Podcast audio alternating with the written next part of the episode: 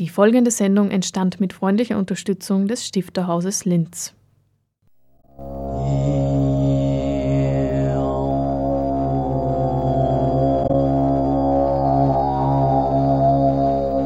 Literatur im Radio.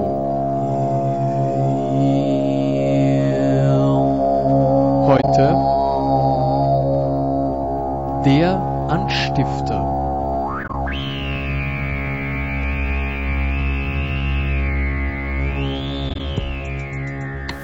Hallo, einen schönen guten Nachmittag. Herzlich willkommen zum Anstifter, dem auditiven Literaturmagazin des Stifterhauses. Der Anstifter ist eine Sendung des Kultur- und Bildungskanals von Radio Froh.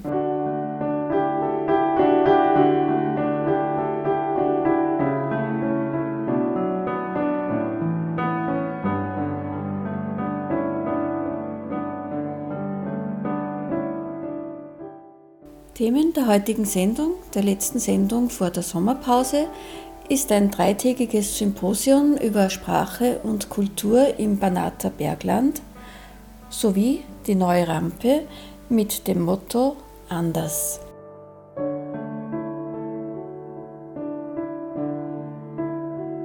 Durch die Sendung führt Hannelore Leindecker.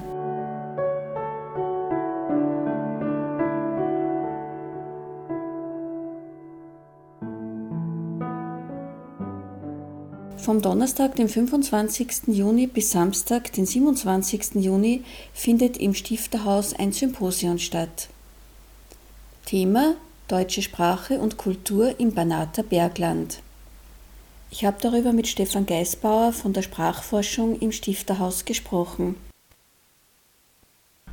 Ja, das ist grundsätzlich eine wissenschaftliche Tagung zur Sprache, Kultur, Geschichte, ähm, der, des Banater Berglands, also in einer Region, die äh, historisch gesehen im Süden des damaligen Königreichs Ungarn gelegen ist, also sozusagen am südöstlichen Rand der Habsburger Monarchie. Ja, wo im 18. Jahrhundert unter anderem eine deutschsprachige Bevölkerung angesiedelt wurde, ähm, die bis jetzt sich so halbwegs erhalten hat. Also einige tausend äh, Deutschsprachige gibt es dort noch. Ja, und die Geschichte und die Kultur und die Sprache dieser deutschen Minorität in Rumänien und auch teilweise noch in Serbien ist Gegenstand dieser Tagung. Aus welchem Grund wurden die Leute dort angesiedelt? Ja, ähm, da gibt es unterschiedliche Motive. Also unser Zugang vom Stifterhaus aus ist immer der, äh, dass wir sozusagen Alt-Oberösterreicher aufspüren in östlichen Mitteleuropa oder in Südosteuropa. Äh, da gibt es einerseits die zwangsvertriebenen äh, Landler in Siebenbürgen, die aus religiösen Gründen dorthin verschickt worden sind. Und dann gibt es noch andere Migranten, die aus Gründen der Arbeitssuche vor allem, beziehungsweise der Überbevölkerung in den Ausgangslandschaften wie im Salzkammergut äh, ausgewandert sind. Dort speziell im Banater Bergland, das ist ein ähm, Gebiet, das reich an Bodenschätzen ist, an Kupfer, Eisen, äh, Silber, Gold und auch an äh, Brennstoffen wie Holz und Kohle. Und da hat man einfach Fachleute gesucht in der gesamten Monarchie. Also da sind dann nicht nur Deutschsprachige hingesiedelt, sondern auch Franzosen, Italiener, äh, Zips, äh, Kroaten, Slowenen, Ungarn, Serben, also von überall her.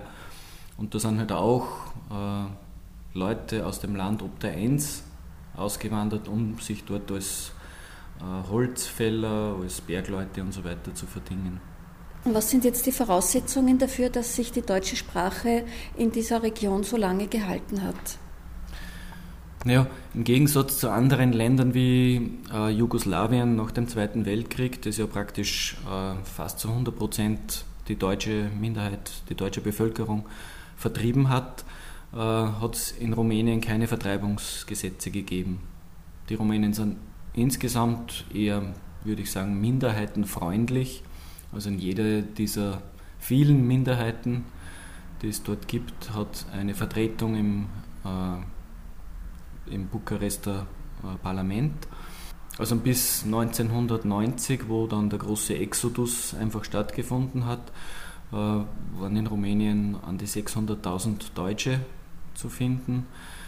Äh, in den zehn Jahren drauf, bis 2002 circa oder 2001 war die nächste Volkszählung, ähm, ist diese Schicht wirklich äh, ganz massiv reduziert worden. Da waren dann nur mehr ungefähr 60.000 Deutsche. Jetzt äh, nach der neuesten Volkszählung 2011 sind es nur mehr die Hälfte, also ca. 30.000. Aber die deutschsprachige Minderheit in Rumänien hat äh, grundsätzlich ein funktionierendes Schulwesen, das vor allem in Siebenbürgen von der evangelischen Landeskirche getragen worden ist ähm, und von dem sie jetzt auch noch zehren. Also es gibt die bekannten äh, Lyzeen wie das Lena-Gymnasium in Temeswar oder das Bruckental in Hermannstadt, das im Grunde Eliteschulen sind. In den größeren Städten gibt es praktisch nur ein deutsches Schulsystem vom Kindergarten bis zum Gymnasium. Ansonsten äh, ist es auch jetzt im Grunde im, im, im Sterben. Sind das auch noch junge Leute, viele junge Leute, die da Deutsch sprechen? Was vor wenigen Jahrzehnten noch ein muttersprachliches äh, Schulsystem war, was das Deutsche betrifft, aber natürlich auch in anderen Sprachen. Also es gibt auch ungarische und kroatische und so weiter Minderheiten. Ähm, war das sozusagen Ausbildung in der Erstsprache, in der Muttersprache. Äh, das wird jetzt abgelöst auch in den äh, Gymnasien durch eine Deutsch-Ausbildung als Zweitsprache natürlich oder als Fremdsprache. Aber nach wie vor gibt es zum Beispiel in Reschitzer, das die Kreishauptstadt des Banater Berglands ist, äh, Kindergärten, Grundschulen und Gymnasien, wo äh, Kinder, die muttersprachlich Deutsch aufgewachsen sind, in die Schule gehen. Wie muss man sich denn dieses Deutsch vorstellen? Naja, äh, grundsätzlich ähm, ist die Bevölkerung, die in Banat angesiedelt war, ähm, dialektal verschieden von dem, wie, wie, wir sprechen. Also die Leute in der Banater Ebene, das sind die sogenannten Schwaben, äh, stammen eigentlich weniger aus Schwaben als mehr aus den Rheinlanden, als aus der Pfalz. Die sprechen halt fränkische Dialekte oder sprachen das. Unter anderem zum Beispiel in Nitzgedorf, wo die äh, Nobelpreisträgerin Hertha Müller herstammt. Ähm, Im Bergland hingegen war eher eine proletarische Bevölkerung, die praktisch in, den, in der Eisen-, Stahlindustrie und so weiter beschäftigt war. Äh, die haben so gesprochen, wie die Vorgabe sozusagen der Wiener Beamtenschaft war. Also da waren Bergbaubeamte, das Militär und so weiter vorbildgebend.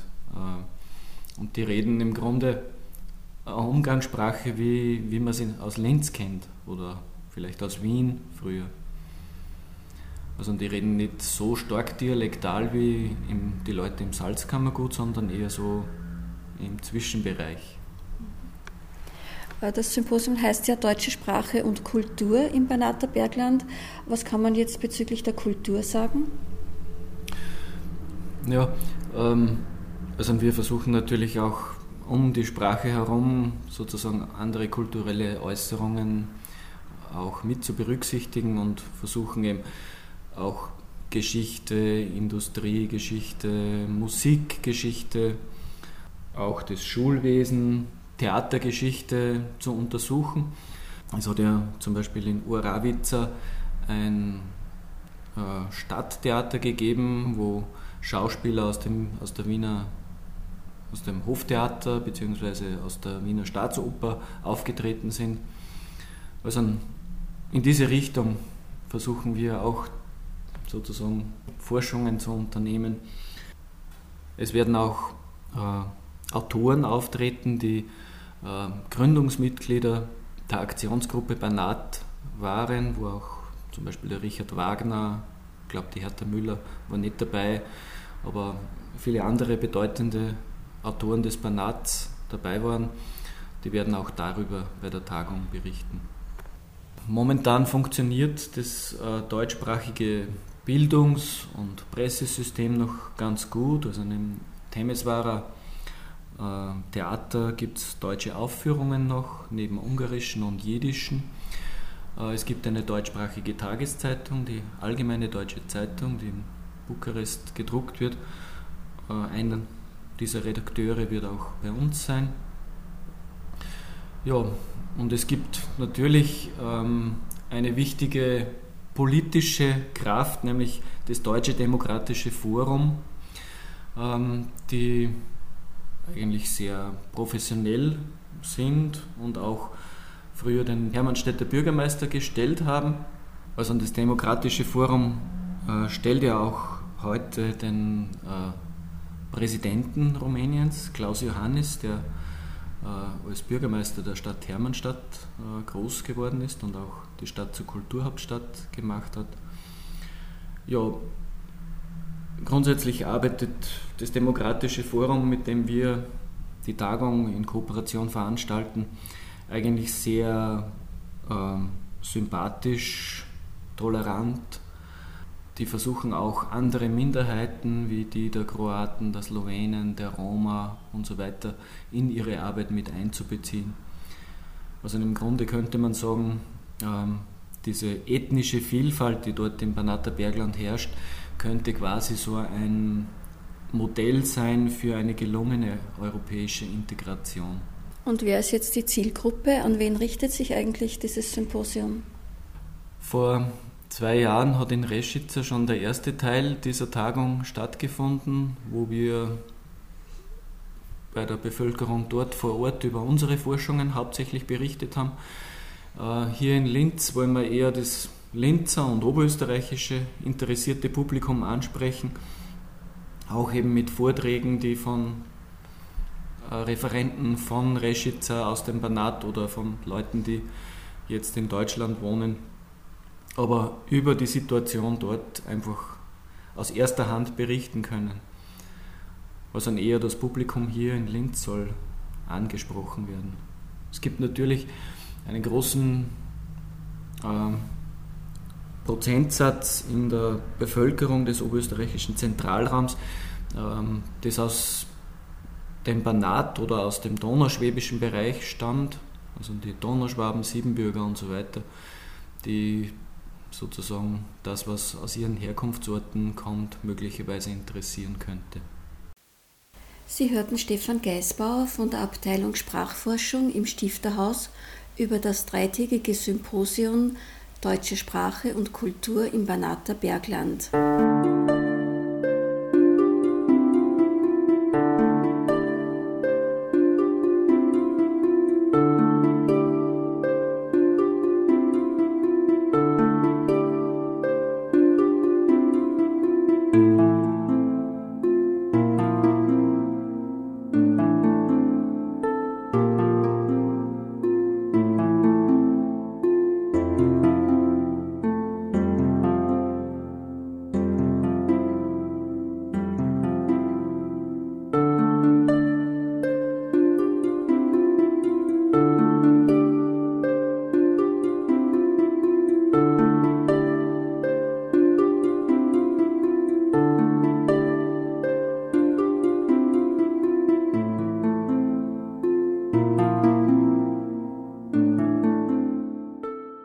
Hörerinnen und Hörer, Sie hören den Anstifter, das auditive Literaturmagazin des Stifterhauses im Kultur- und Bildungskanal von Radio Froh.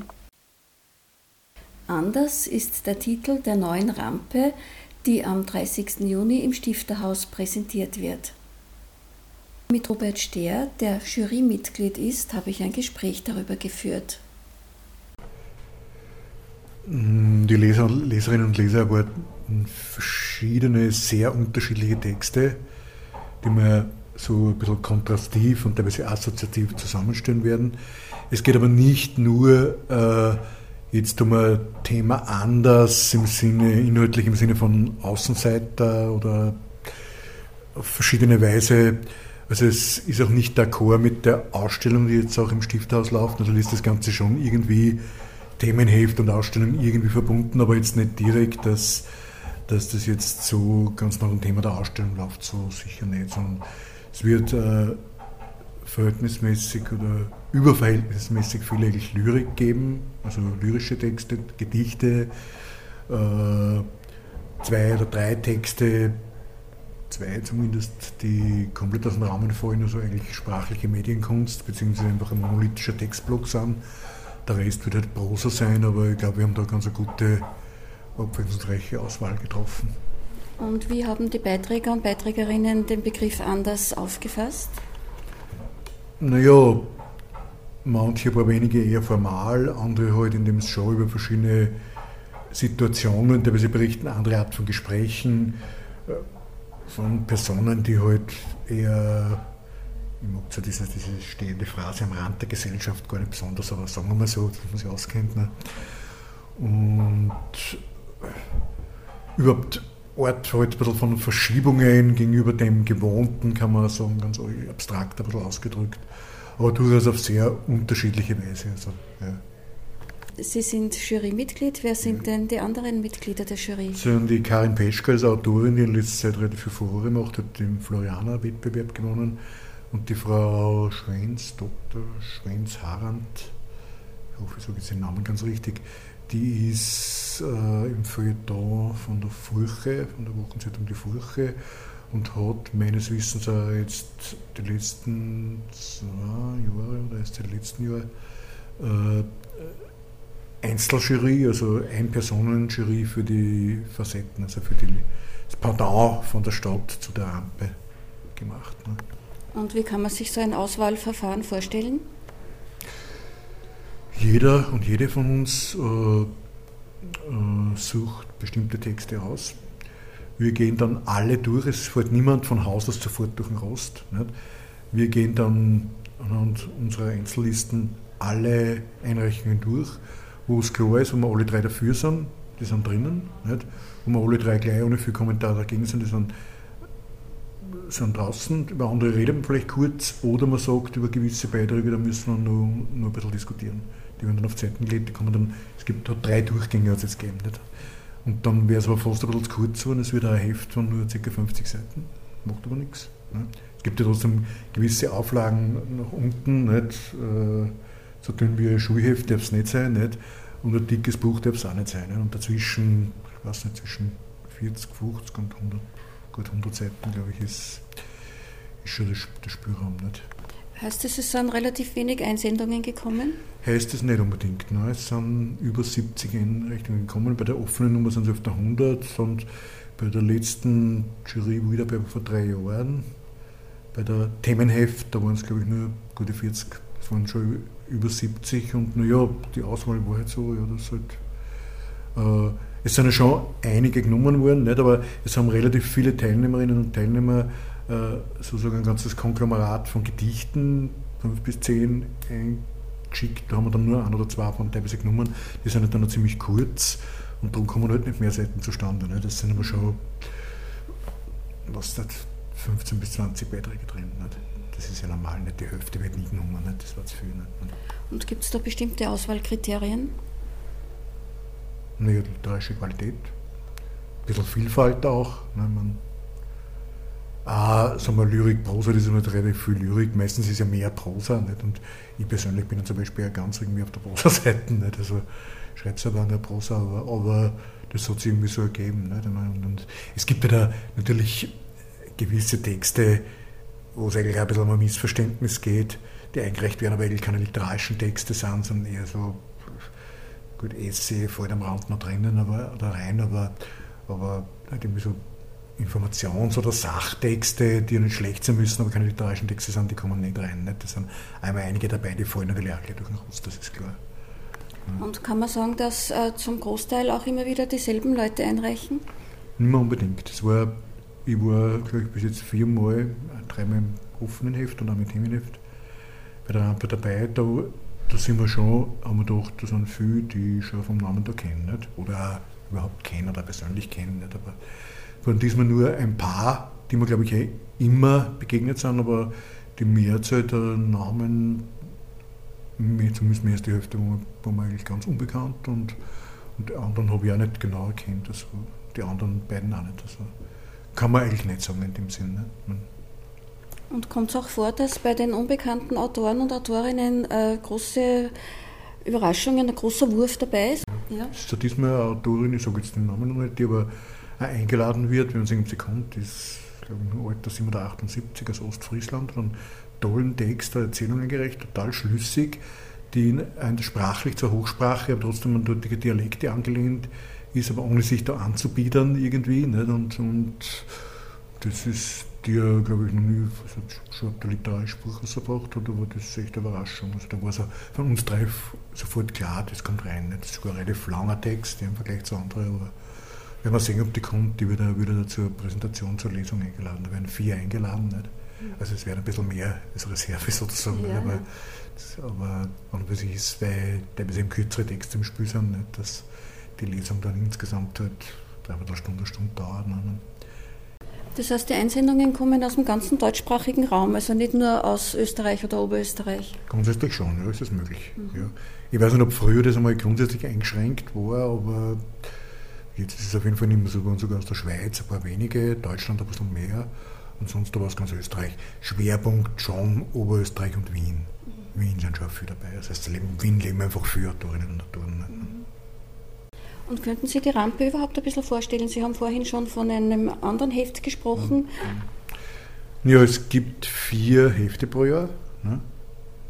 Eines ist immer mit, den, mit verschiedenen Preisträgerinnen und Preisträgern oder Förderungsbeziehungen, also diesmal Floriana, äh, Stifterstipendien, äh, was noch?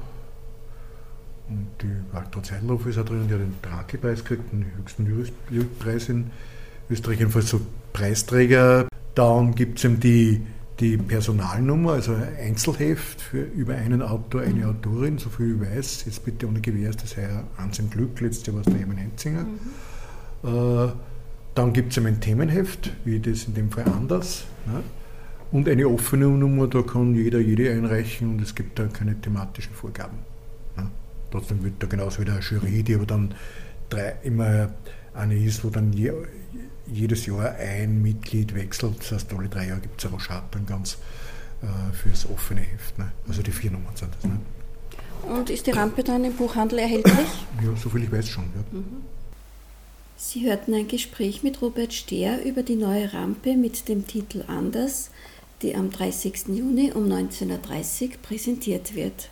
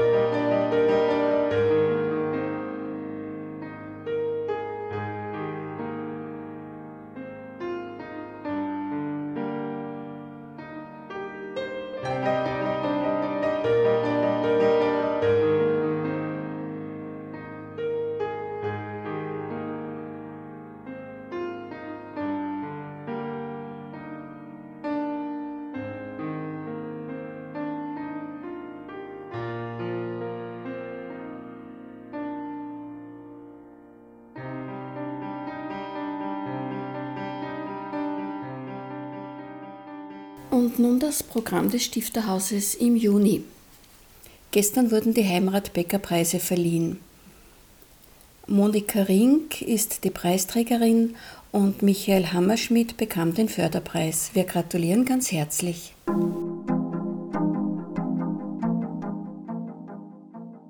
Am 8. Juni präsentiert der Arovel Verlag neue Bücher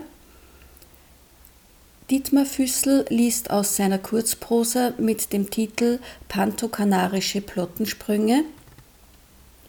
Paul Jeg stellt neue Texte vor mit dem Titel Als ich mir einen neuen Mond kaufte. Und Eva Reichel liest aus ihrem Roman mit dem Titel Der Lottospieler oder von der Glückseligkeit des Geldes.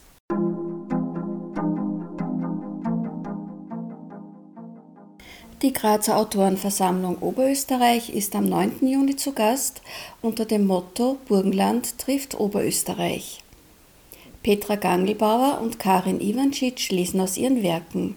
Kurt Mitterndorfer wird moderieren.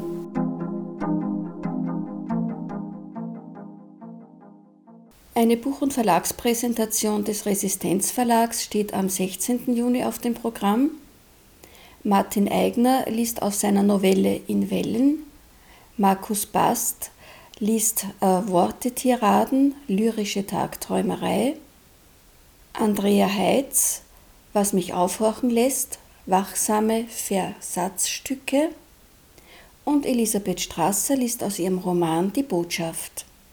Dietmar Ehrenreich wird moderieren. Um Grundbücher der österreichischen Literatur seit 1945 geht es am Donnerstag, den 18. Juni. Und zwar liest Georg Herrnstadt aus Erich Frieds und Vietnam und. Volker Kaukoreit wird ein Referat halten und Klaus Kastberger wird moderieren.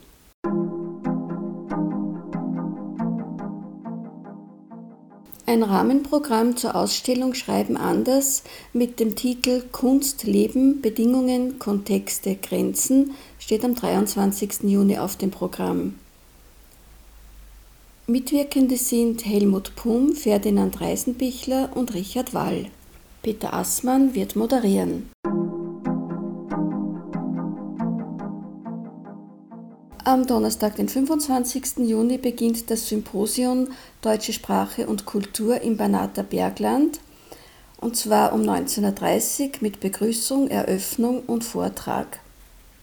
Am Freitag, den 26. Juni, gibt es im Rahmen dieses Symposions von 9 bis 17 Uhr Vorträge. Und ebenfalls Vorträge gibt es am Samstag, den 27. Juni von 9 bis 12 Uhr.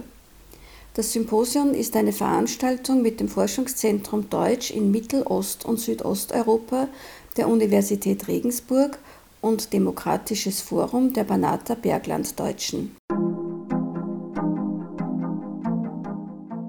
Und am 30. Juni um 19.30 Uhr wird die Rampe mit dem Titel Anders präsentiert. Bernhard Judex wird moderieren und vier Beiträger bzw. Beiträgerinnen werden aus ihren Werken lesen. Das war der letzte Anstifter im Kultur- und Bildungskanal von Radio Froh vor der Sommerpause. Die Sendung wird morgen um 8 Uhr wiederholt und steht auf der Radio Froh Homepage zum Anhören und Downloaden zur Verfügung www.froh.at/kultur aber auch mit der Homepage des Stifterhauses sind die Sendungen verlinkt www.stifterhaus.at. Dort können Sie sich auch genauer über die einzelnen Veranstaltungen informieren. Natürlich sind wir auch nach der Sommerpause wieder für Sie da. Wir hören uns wieder am 2. September, wenn Sie Lust haben. Bis dahin verabschiedet sich Hannelore Leindecker und wünscht Ihnen einen erholsamen Sommer.